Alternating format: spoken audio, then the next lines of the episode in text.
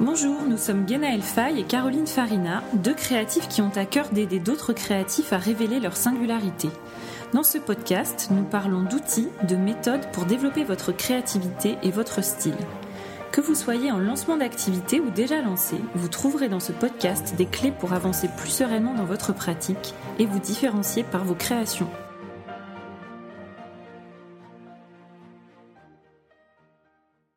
Bonjour, dans cet épisode, on veut vous parler d'une problématique, c'est le fait d'être attiré par plein d'inspirations différentes.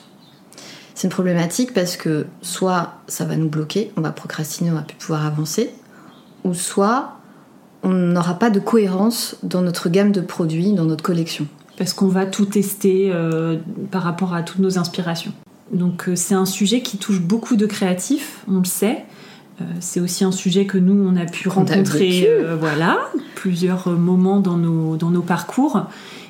De parler de ce sujet-là, ça peut vraiment aider justement par rapport à ces deux chemins dont tu as parlé. Soit je suis bloquée parce que je ne fais pas le lien entre tous ces styles-là, mhm. euh, ou soit ça ne m'empêche pas d'avancer, mais par contre, je me rends compte qu'il n'y a pas de cohérence dans ce que je propose.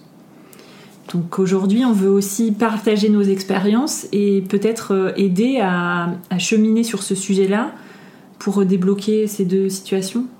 Donc si on parle un peu du type de profil qui est concerné par cette problématique, on se rend compte souvent que ce sont des, personnes qui sont très sensibles à l'art euh, et qui sont euh, l'art prend beaucoup de place dans leur vie et du coup ils sont voilà très inspirés par l'art qu'il y a autour d'eux c'est des profils aussi souvent euh, où la créativité est une de leurs, euh, un de leurs points forts.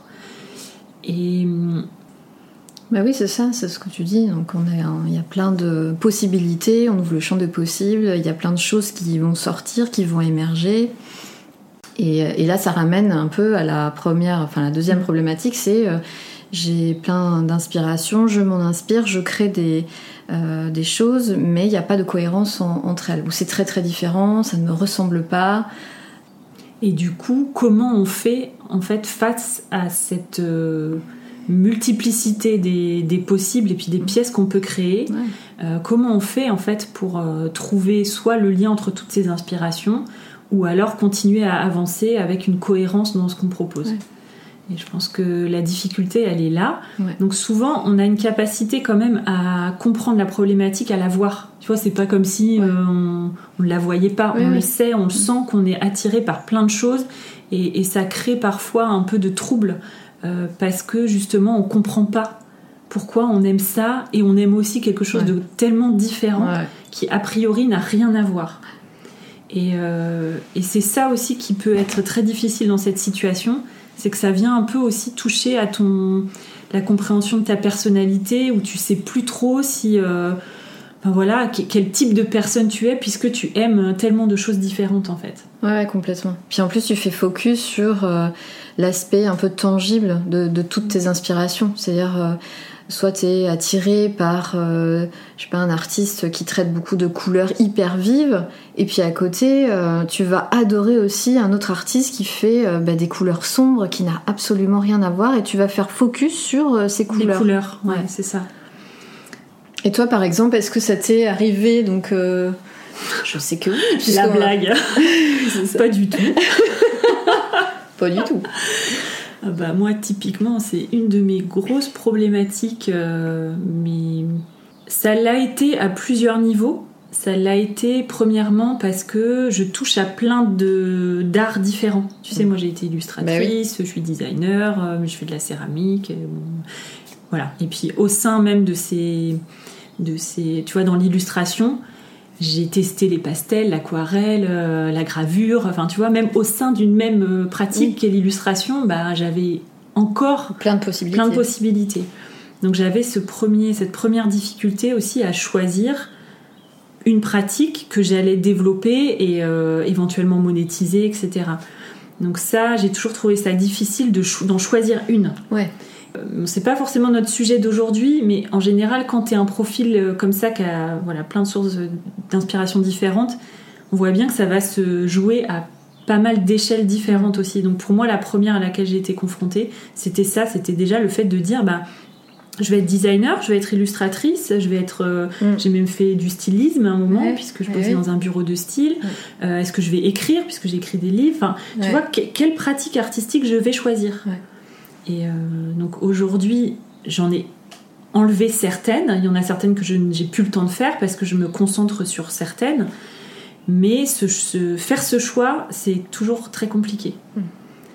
Donc je sais pas si toi tu as eu ce, truc-là ou si ça s'est joué plus tard. Euh. Alors moi j'ai eu ce truc-là, oui, enfin cette problématique d'être euh, attirée par plein d'inspirations très très différentes. Et c'est d'autant plus difficile quand euh, c'est ta propre marque ou c'est ton propre projet.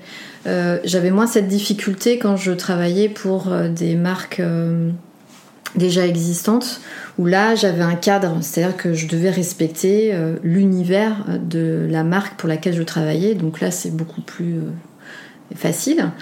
Euh, là où vraiment j'ai trouvé ça compliqué, c'est quand j'ai créé ma, propre marque de lingerie, où bah, au début je me suis dit lingerie ou pas lingerie, il y a, aussi ce choix, parce que dans le, le, vêtement, donc moi je suis formation styliste, il y a, plein de possibilités. Est-ce que je fais du vêtement enfant? Est-ce que je fais du vêtement femme? Bon, je voulais pas faire de, mm. de l'homme, j'avais pas de sensibilité euh, sur ce sujet-là. Mais au moins, enfant ou euh, vêtement femme, il y a euh, plein de possibilités. donc là, après, ça a été. Je me suis vraiment reconnectée en fait à mes, à mes envies, à mes besoins du moment. Je pense que mes choix, ils ont été aussi faits comme ça, dans ce sens-là je me souviens très bien que quand j'ai commencé à créer Isatis, je sortais de, ma maternité et j'avais un besoin aussi de retrouver, de me reconnecter à ma féminité.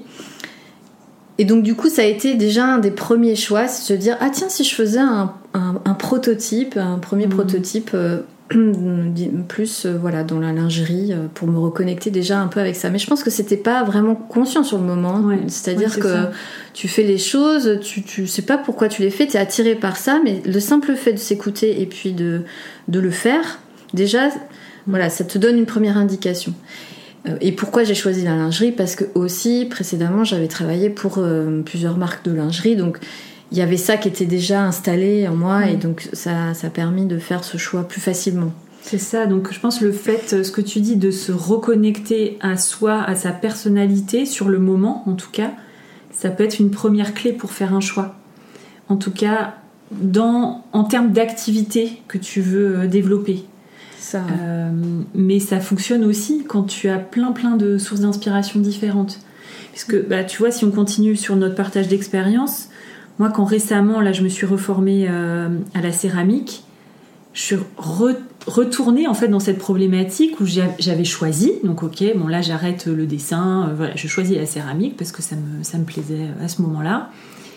Et du coup, quand je me suis retrouvée dans mon atelier, inspirée par tellement euh, d'artistes, tu vois, que j'adore et de styles différents et qui, voilà, qui n'ont rien à voir ensemble, j'étais reconfrontée encore à ce même choix, même si c'est à un autre niveau, t'es reconfrontée à ça. Et là, euh, c'est vraiment super, super compliqué. Parce que tu comprends pas en fait. C'est quoi le lien entre, euh, par exemple, une porcelaine hyper fine, euh, blanche que tu adores et par exemple un pot très brut, avec beaucoup d'effets de, de, matière, etc. C'est quoi le lien? Et ces moments-là, ils sont vraiment difficiles parce que, donc moi dans mon cas, ça m'a pas bloqué. Euh, par contre, j'ai expérimenté un peu dans tous les sens. Et arrive un moment, l'expérimentation dans tous les sens, ça commence à te perdre encore. Tu vois, tu prends du plaisir à expérimenter, etc. Mais à un moment, il faut faire des choix. En tout cas, tu ressens cette urgence un peu de faire, des, faire des choix. parce que tu veux monétiser à un moment donné. Donc il faut aussi un, voilà, un retour. À donc c'est à ce moment-là où la question se pose euh, est-ce que je suis quel est le lien entre toutes ces différentes inspirations tout ce que j'ai produit et est-ce que je peux en faire vraiment une, collection euh, harmonieuse, cohérente, qui raconte la même histoire? Pourquoi faire ça C'est vraiment aussi dans le but d'être lisible par euh, son client. parce que si le mm. client arrive et que je vais, je vais, avoir plein de styles différents, etc., il va pas trop comprendre l'univers et il va pas pouvoir euh, s'en imprégner et puis ça ne va pas créer forcément d'émotion on sait, on sait bien que l'émotion est hyper importante dans, pour le client, pour voilà, comprendre l'univers. Et c'est ça aussi qui va lui permettre de s'en souvenir. Est-ce que j'aime ou j'aime pas mm. Et ce, du coup, ce besoin de cohérence, il arrive à ce moment-là. Mm. Et justement, c'est le travail qu'il y a à faire, et c'est souvent là, en fait, qu'on bloque. Parce que, euh, justement, on n'arrive pas à choisir entre un style ou un autre qu'on a pu expérimenter, entre une inspiration ou une autre qu'on a pu aimer. Donc, si on reparle du lien qu'on peut trouver entre toutes ces inspirations-là, parfois le lien, il peut être tangible. Mm. C'est-à-dire qu'on peut voir, par exemple, un type de forme, une typologie de forme qui se mm-hmm. répète, par exemple que des formes rondes, mm-hmm. etc. Ou alors on peut voir une couleur, ou euh, des, par exemple c'est que des couleurs chaudes. Mm-hmm. Ou on peut aller trouver dans le tangible des, éléments qui se répètent, et là ça fait un point commun sur lequel on peut avancer et continuer. Mais le plus souvent, quand on n'arrive pas à faire de choix, c'est qu'en fait ça va se loger dans l'intangible. Mm. Et, c'est souvent le cas. Et c'est souvent le cas. Et tu vois, moi, le moment où j'ai compris ça par rapport à mes inspirations, c'est là où vraiment j'ai eu un déclic. Et c'est là où tous les choix après étaient beaucoup plus faciles à faire. Ce que j'avais, moi, comme type d'inspiration, donc j'avais d'un côté euh, beaucoup d'inspiration liée à, la peinture, puisque c'est un mm. art que j'adore. Et dans mes inspirations euh, de peinture, j'avais par exemple le peintre David Hockney, j'avais euh, tous les peintres euh, du mouvement fauve, le fauvisme. Donc c'est des, couleurs, saturées. très saturées, très lumineuses, très puissantes, très très fortes, très mm. contrastées, et aussi beaucoup de couleurs. Mm. C'est-à-dire que c'est pas du tout monochrome en fait, c'est énormément de couleurs qui vivent entre elles. assez figuratif aussi mm. pour le coup, mais pas que parce que j'avais aussi le peintre Rothko euh, mais dans les peintures de Rothko, j'avais les peintures très très contrastées et pas celles qui sont beaucoup plus en dégradé. Et puis d'un autre côté, j'avais euh, beaucoup d'inspiration de céramique très brute, euh, plutôt des grands pots japonais avec beaucoup de texture, mais tout en noir et blanc. Pour, pour le coup, pas de couleur, très axé sur la terre, les couleurs naturelles, etc. Et j'avais aussi d'autres céramiques beaucoup plus élaborées, donc là, très différent des céramiques brutes, là c'était avec beaucoup plus de travail, des formes qui évoquent un peu le côté antique, avec beaucoup d'ornements, euh, beaucoup de détails, de finesse dans les détails et tout. Donc tu vois, enfin, là, faire le lien entre tout ça, c'était très compliqué. Et à un moment, je me suis dit, bon, alors je peux peut-être faire des céramiques un peu brutes, mais hyper colorées. Avec... Non, mais laisse tomber, ça marche pas du tout. Enfin, et du coup, ce que tu aimes, si tu essayes de tous les associer, et en fait c'est ce qu'on a envie de faire, on a envie de prendre un peu de ça, un peu de ça, un peu de ça, et d'en faire quelque chose. Mais en vrai, ça, ça, marche pas du tout, t'aimes plus ça, quoi. Et donc, euh, voilà, juste pour dire que pour moi, le côté tangible, je, me cassais la tête sur le côté mm. tangible, trouver les, points communs. Mm, mm. Et quand j'ai compris, euh, voilà, que ça se logeait pas dans le tangible, mais dans l'intangible, bah, là j'ai commencé à voir que le point commun c'était plutôt le, la puissance en fait qui se dégageait des œuvres euh, euh, très colorées. C'est l'énergie vitale, c'est qu'on retrouvait aussi dans euh, les, les, céramiques brutes et, et, dans les céramiques sculpturales, c'était vraiment cette espèce de présence, mais pareil, très très forte, puissante. Donc tous ces mots-là sont apparus. Tu vois, j'ai qualifié ce qui me plaisait. Et, et le fait d'avoir un regard porté sur l'intangible et de le qualifier, qu'est-ce que ça m'évoque en termes d'émotion? Qu'est-ce que ça me fait penser en termes de oui de d'émotion, de sentiment en fait C'est de ce registre-là. Et là, c'est là où il y a eu un gros déclic. Oui, ça marche vraiment aussi par symbolique et, euh, on peut pas tirer des généralités en fait sur euh, la, symbolique d'une d'une peinture. C'est-à-dire que ça va, la peinture va pas résonner de la même manière chez chaque personne. Donc il faut essayer de, de, de décoder un peu. Mm. Euh, euh, pour nous, qu'est-ce que cette peinture provoque? Mm. je, prends l'exemple de la peinture. Pour moi, par exemple, Frida Kahlo, mm. elle ressentait souvent dans mes images d'inspiration.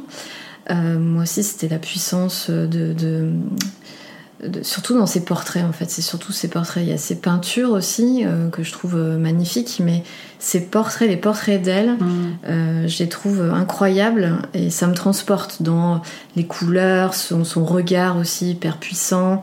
Et en fait, pareil, j'essaie de qualifier. Je me dis, mais qu'est-ce que ça symbolise Qu'est-ce qu'elle symbolise pour moi, hmm. Frida Kahlo? Hmm. Et là, on est, je, suis arrivée à la liberté, la, féminité, la puissance de la femme. Et toute cette énergie-là, finalement, c'est ce que j'essaye de retranscrire aussi avec, avec ma marque de lingerie. Oui, c'est ça. Alors que quand tu regardes l'esthétique de Frida Kahlo, ça n'a juste rien à voir avec une esthétique que tu peux produire. complètement. Donc euh, c'est ça en fait. La... Ça, se loge vraiment dans l'intangible. Et dans ce que tu dis, qu'est-ce que ça C'est bien ça, cette question de à se poser. Qu'est-ce que ça symbolise pour moi? Qu'est-ce que qu'est-ce que je ressens quand je en tout cas, moi, c'était de l'ordre du ressenti, et toi, peut-être de la symbolique. Donc, il y a les, tu vois, deux, deux façons aussi d'aborder les, choses. Et ça, ça peut peut-être aider des personnes qui se retrouvent aussi face à cette question-là. En tout cas, je pense que l'espoir, tu vois, qu'il y a quand on est parce que souvent, je pense quand on est comme ça, on se dit non mais c'est quoi mon problème quoi? Pourquoi J'arrive pas à choisir, j'ai trop de trucs différents, mais qu'est-ce que je prends euh? Puis tu sais, c'est jamais valorisé de. C'est comme quand tu as plein de métiers différents, c'est pas valorisé. Il faut être expert dans quelque chose, il faut prendre quelque chose et le pousser jusqu'à ce que tu deviennes maître dans. Mais bon, il y a des personnes qui sont juste pas comme ça. Et euh, donc on a forcément un regard un petit peu négatif aussi, qui est connoté par euh, bah voilà, toutes les expériences qu'on a euh, par ailleurs dans la société, du fait d'être dans plein de choses différentes et mm. d'être dur à identifier, tu vois, mm. sur une thématique par exemple. Et euh, ne pas rentrer dans une case bien spécifique. Ouais, c'est ça. Mm. Et du coup, tu retrouves ça dans tes inspirations. Bah oui. Tu vois, tu pourrais dire, bah moi j'aime ça, donc je vais faire ça, et puis euh, c'est très facile, je vais faire ça jusqu'au bout de ma ah vie, hop, c'est bon, le rêve. Non mais il y a ça aussi, enfin moi le nombre de fois où j'ai envie, mais clairement, mm. vraiment tu mm. vois, avec euh, mm. tout mon cœur de me dire mais si si je pouvais euh, juste mm. avoir une direction, tu vois. Mais c'est ça, et, et c'est en ça où je trouve que c'est tellement plus facile de créer pour quelqu'un d'autre, parce qu'il y a ah bah déjà un cadre. tu t'as pas à, te poser mm. ce, à poser ton propre cadre, parce qu'en fait, il est là. Le, truc, c'est poser ton propre cadre avec euh, quel regard tu vas porter, euh, quelle paire de lunettes. En fait, c'est comme si tu avais une paire de lunettes qui va déjà filtrer tout ce que tu dois mettre de côté et ce que tu dois garder. Si déjà il y avait ça, ça serait tellement super et on peut y arriver. Oui, c'est ça. Je pense que la question du cadre, elle est aussi intéressante parce que pour avoir expérimenté ces choses-là, toutes les mm. deux, tu vois, à la fois en entreprise et à la fois mm. quand on était indépendante, c'est sûr que quand tu as un cadre très précis, un brief euh, mm. auquel répondre, ça enlève tout un tas de, difficultés. Mais c'est aussi tellement moins euh, passionnant. enfin, tu vois, d'un moment, t'en as marre. C'est sûr. Et donc, c'est d'aller chercher ce qui te caractérise en tant que personne et ta façon de voir les choses. C'est dur, mais voilà, il y a une façon d'y arriver. Euh, et, oui, là où je voulais en venir tout à l'heure, j'avais dit il y a un peu d'espoir.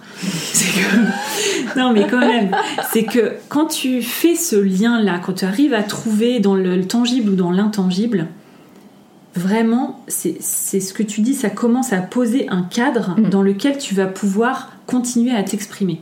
Et souvent les créatifs, certaines personnes ont du mal à considérer ce cadre comme mm. étant une bonne chose. Parce qu'on veut être libre, parce qu'on veut créer comme on veut créer, égale liberté, etc.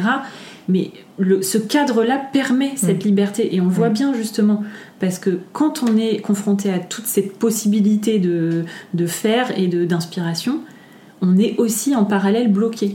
Soit au début, soit un petit peu plus tard quand on veut montrer notre travail. Donc on voit bien cette nécessité-là. Mm. Et au début, on, a du mal à se dire euh, il va falloir que je me mette ce cadre-là. Mais le bénéfice du cadre est là ah bah, pour le coup énorme. Il est énorme. Il nous fait gagner du temps. Moi, ce que je veux dire aussi, c'est qu'une fois que tu as posé le cadre, certes, tu as resserré un petit peu, mais tu t'es surtout réaligné en fait avec, euh, avec ce que tu mm. as exprimé. Mais c'est surtout qu'au sein de ce cadre-là, tu peux réouvrir complètement et tu es presque même plus libre. Oui puisque euh, tu vas pouvoir t'exprimer en t'éparpillant beaucoup moins. c'est ça. Tu as une sorte de boussole, tu t'es mis ta mm. boussole et donc du coup tu peux encore euh, rouvrir le champ des possibles en, gardant cette ligne de mire. Donc euh, c'est ça. Juste pour être peut-être un peu plus concrète, est-ce qu'on peut pas prendre des exemples aussi d'artistes qu'on a observés qui ont à la fois des styles très différents par exemple, ils sortent des collections, mais chaque collection est très très particulière. Non, c'est qu'en fait, j'ai en tête, tu sais, Marc en céramique, hmm. qui est, euh, donc, qui est quelqu'un qui est très très reconnu dans sa pratique, qui exerce la céramique à voilà, un niveau international.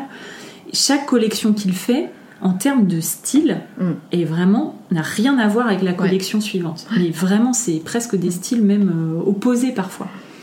Mais par contre, il se dégage quand même une ligne euh, directrice dans ses œuvres, je trouve, Mm. et qui est dure à qualifier, qui se loge pas justement dans des choses, des éléments de style. Ouais. Donc c'est pas ni dans Non. les couleurs, ni dans les formes, ni quoi. Mais ça va être dans la, la qualité d'exécution, par exemple. Ouais. Ou euh, dans la façon dont il va toujours pré- présenter ses pièces les unes avec les autres. Ouais. Tu vois, la façon dont elles vivent ensemble. Ouais, ouais.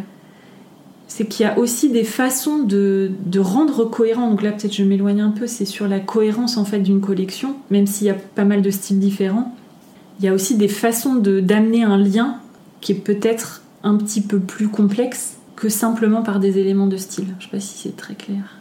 Si, si, c'est très clair. Ouais, très clair. Ouais, complètement. Ça se joue plus dans, euh, dans des concepts, en fait. Ouais, Peut-être. ça peut être dans des concepts carrément. Dans des concepts. Et donc, du coup, l'aspect visuel euh, de collection en collection, de gamme en gamme, va être complètement différente. Mais va rester cohérent avec ce- sa, sa- sa- sa conception, sa vision des choses. Non, mais euh, j'aime bien ce que tu dis. En fait, c'est ça. Je pense que c'est Mm. le l'idée du concept, c'est typiquement, je fais des pièces très très différentes en termes de style à chaque collection. Ouais. Par contre, je sors une collection tous les ans et je présente trois pièces. Ouais. Et ces Ouais. trois pièces, elles, elles, elles ont une histoire à raconter entre elles. Voilà. Et ça, le, le lien qui va se faire, la cohérence qui va se faire dans tout son travail, ça peut être ça. Enfin, Mm. dans tout le travail de quelqu'un, tu vois, ça peut se loger dans la façon dont tu vas mettre en scène tes œuvres, Mm. les présenter euh, à ton public, etc. Tu vois Après, dans le textile, dans le... je pense souvent à la haute couture, parce que là, on est vraiment sur des pièces qui sont beaucoup plus travaillées, où on peut vraiment aller loin en créativité, on, s'apparente presque à de l'œuvre d'art. Donc, euh, on est complètement débridé niveau créatif, c'est ça qui est intéressant. On a quand même, euh, quand on regarde euh, les, des, des silhouettes, on voit tout de suite qui les a produites. Il y a vraiment la patte de l'artiste. Après, ça va changer de collection en collection. Les thématiques ne seront pas les mêmes, donc euh, deux collections ne vont pas se ressembler, mais on va avoir ce qu'on appelle des points forts euh, stylistiques qui, elles, vont se retrouver à chaque collection. Est-ce que c'est une couleur? Ça peut être euh, un détail dans un vêtement ou un vestiaire, par exemple. Le... Ouais, des créateurs qui travaillent euh, le, le vestiaire, euh, ils, ils font des silhouettes femmes, mais ils, ils travaillent le vestiaire euh, de l'homme, donc on va avoir un bout d'une veste de tailleur qui va se retrouver à chaque collection, et même pour des robes de soirée. Donc c'est des choses un peu inattendues, euh, leurs codes qui vont se retrouver de collection en collection. Voilà, Donc là, c'est très tangible.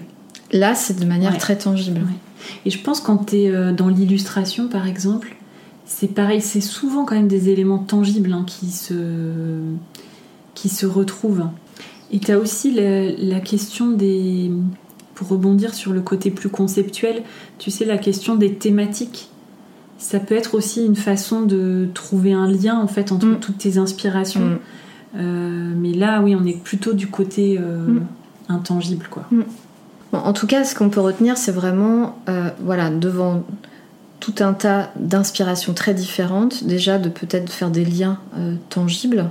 Est-ce qu'il y a une couleur, Ouais. des formes qui se répètent, etc.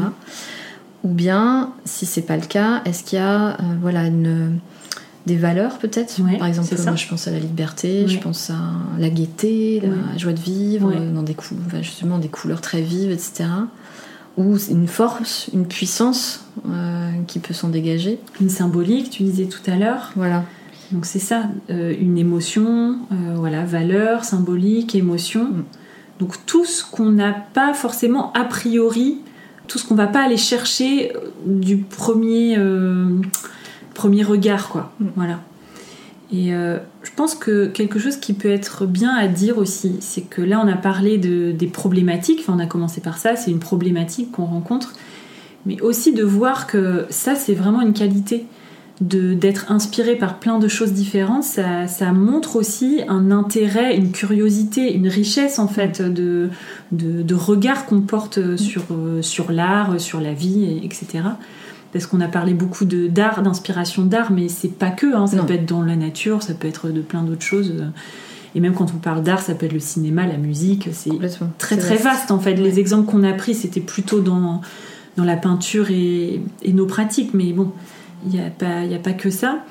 Et donc oui, juste dire quand même que c'est aussi une force, et que c'est même peut-être avant tout une force, et que juste de on peut réussir à, naviguer en fait entre toutes ces inspirations différentes. On peut réussir à trouver son chemin euh, et sa, façon personnelle de d'exprimer ce qu'on a exprimé en prenant en compte toutes ces inspirations différentes. Et euh, voilà, de le voir, euh, bon à chaque fois, c'est un peu ce qu'on, le message qu'on essaie de, faire passer aussi, de dédramatiser un peu les problématiques que l'on peut rencontrer, aussi parce qu'on sait que quand on les vit, c'est tellement dur. Et on, enfin voilà, nous on avait besoin euh, d'entendre ça, donc on espère que d'autres ont besoin d'entendre ça aussi, tu vois. Moi j'aurais compris ça et entendu ça beaucoup plus tôt, j'aurais gagné beaucoup de temps. C'est un exercice, au début c'est difficile, puis on le fait, et puis on, voit tout de suite en fait ce qui, ce qui nous plaît dans mm. telle ou telle œuvre. Et c'est aussi le, la capacité à se reconnecter avec euh, soi. Mm avec mhm. vraiment mm, ce qu'on aime, ce qu'on n'aime pas, nos besoins, parce qu'on est souvent influencé par ce qui nous entoure, comment on a grandi, euh, dans quelles conditions on a grandi, on est conditionné euh, aussi peut-être par des études, par un métier, etc.